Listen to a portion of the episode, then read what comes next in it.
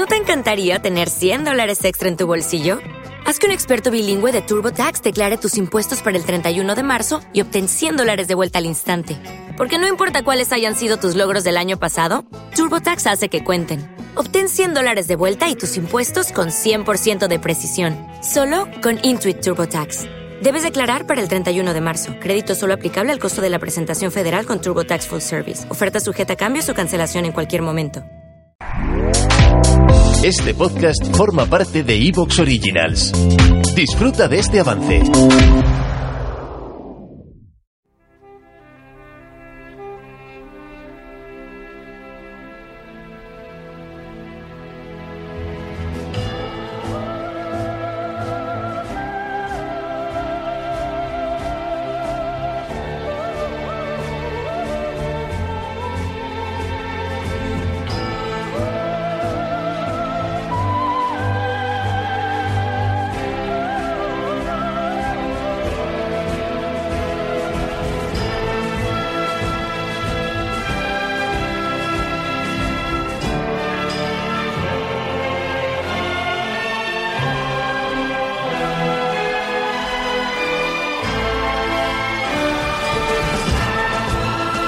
Muy buenas amigos y amigas de Victoria Podcast. Bienvenidos a un programa que va a ser muy interesante. Y es que hoy nos hemos juntado, iba a decir el núcleo duro, bueno, parte del núcleo duro, por no decir la totalidad, de muchos de los componentes de Victoria Podcast. Y hoy vamos a hablar de algo que nos gusta a todos los que estamos aquí. Vamos a hablar de cine. Y dentro del cine vamos a hablar de un género específico. El cine del oeste, los western, cine de indios y vaqueros, ¿no? Ese cine de frontera. Y para hablar de todo este mundillo, estas películas y todo lo que lo envuelve, os voy a presentar a parte de mis compañeros. Muy buenas, María. Hola, Julio, ¿qué tal? Bienvenida, a pasarlo bien, ¿no? Claro que sí, además muchas gracias por eh, llamarme eh, sobre este tema que me encanta. Teníamos que llamar a las chicas del Cancán. Claro que sí. Y hablando de Cancán, vamos a hablar de otro indio. Muy buenas, Antonio. Eh, hola, ¿qué tal? Nada, pues aquí haciendo el indio. y de indio a indio jefe. Muy buenas, Dani. Muy buenas, ¿qué tal? Aquí, eh, haciendo señales de humo. y luego siempre hay algún cuatrero, como nuestro amigo Saúl. Muy buena. Eh, la verdad que yo espero que en este momento Dani esté poniendo musiquilla así de, de, un banjo y así cosas interesantes típicas del oeste, porque yo traigo mucha música o, o, o películas del oeste con música muy chula. Ya, ya veremos, ya veremos. Si consigues sí. traer un banjo interesante, oye, adelante. Yo siempre. Tan, tan, no es del oeste, pero todo el mundo recordamos aquel, aquel duelo del banjo. Ya, seguimos. Gracias. Esto promete, esto promete. Gracias por la aportación. Menos mal que hemos empezado yo con un poco el tono serio. bueno, bromas aparte. La primera pregunta que os hago a todos. Eh, ¿Os gustan las películas del oeste y por qué? Dani.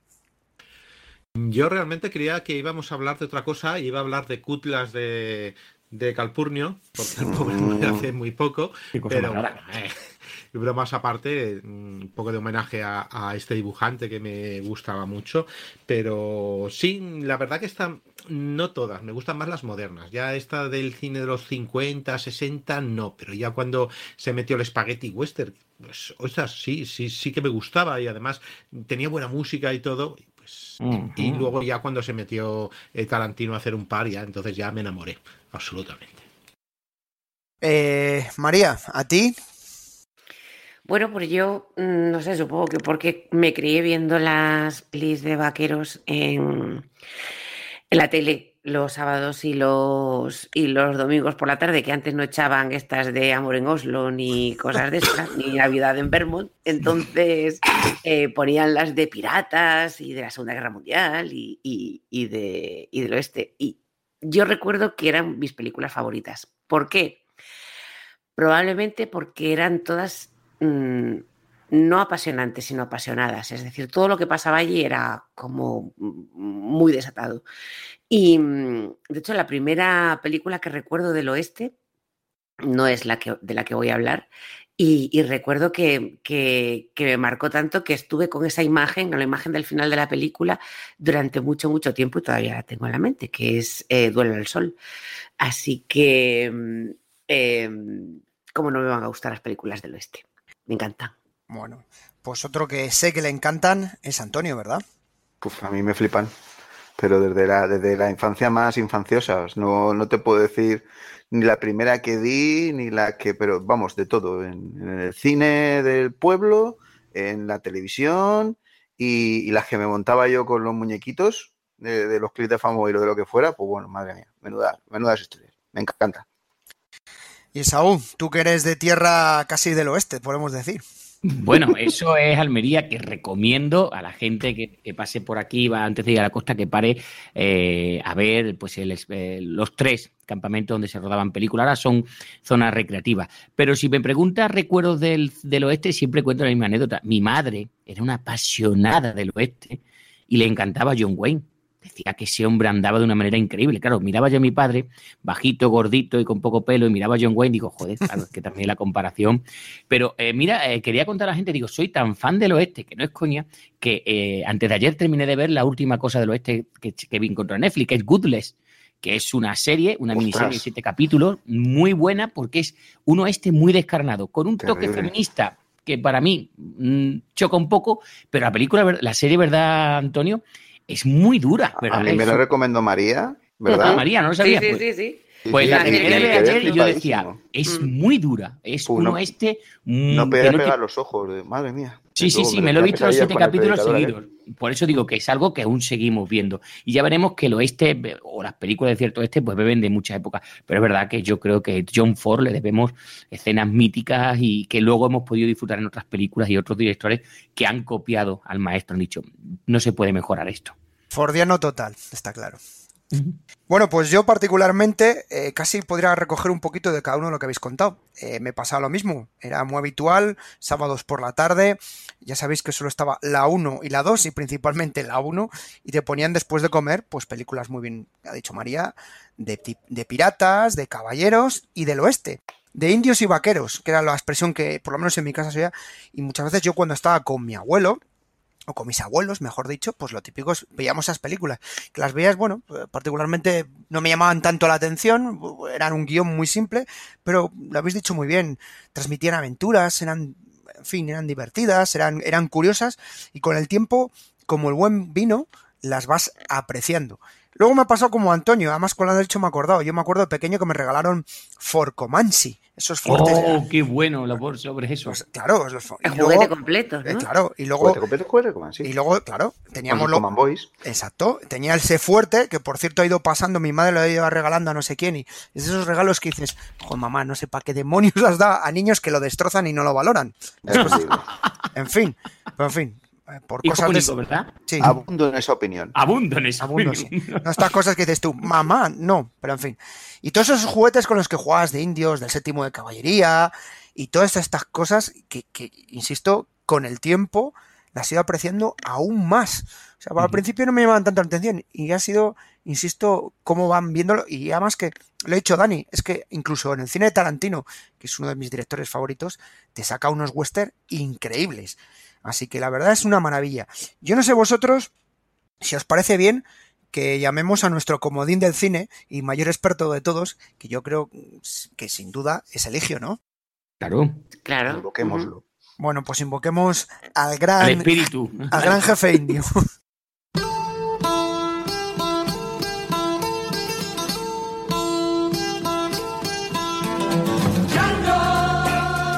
Pues una cosa que, antes de empezar a meternos en profundidad de cada una de nuestras películas eh, que hemos decidido y tal, eh, tenemos que traer el comodín o la llamada en este caso del experto. Y por supuesto, ¿quién tenemos aquí de experto en el mundo del podcast y en Victoria?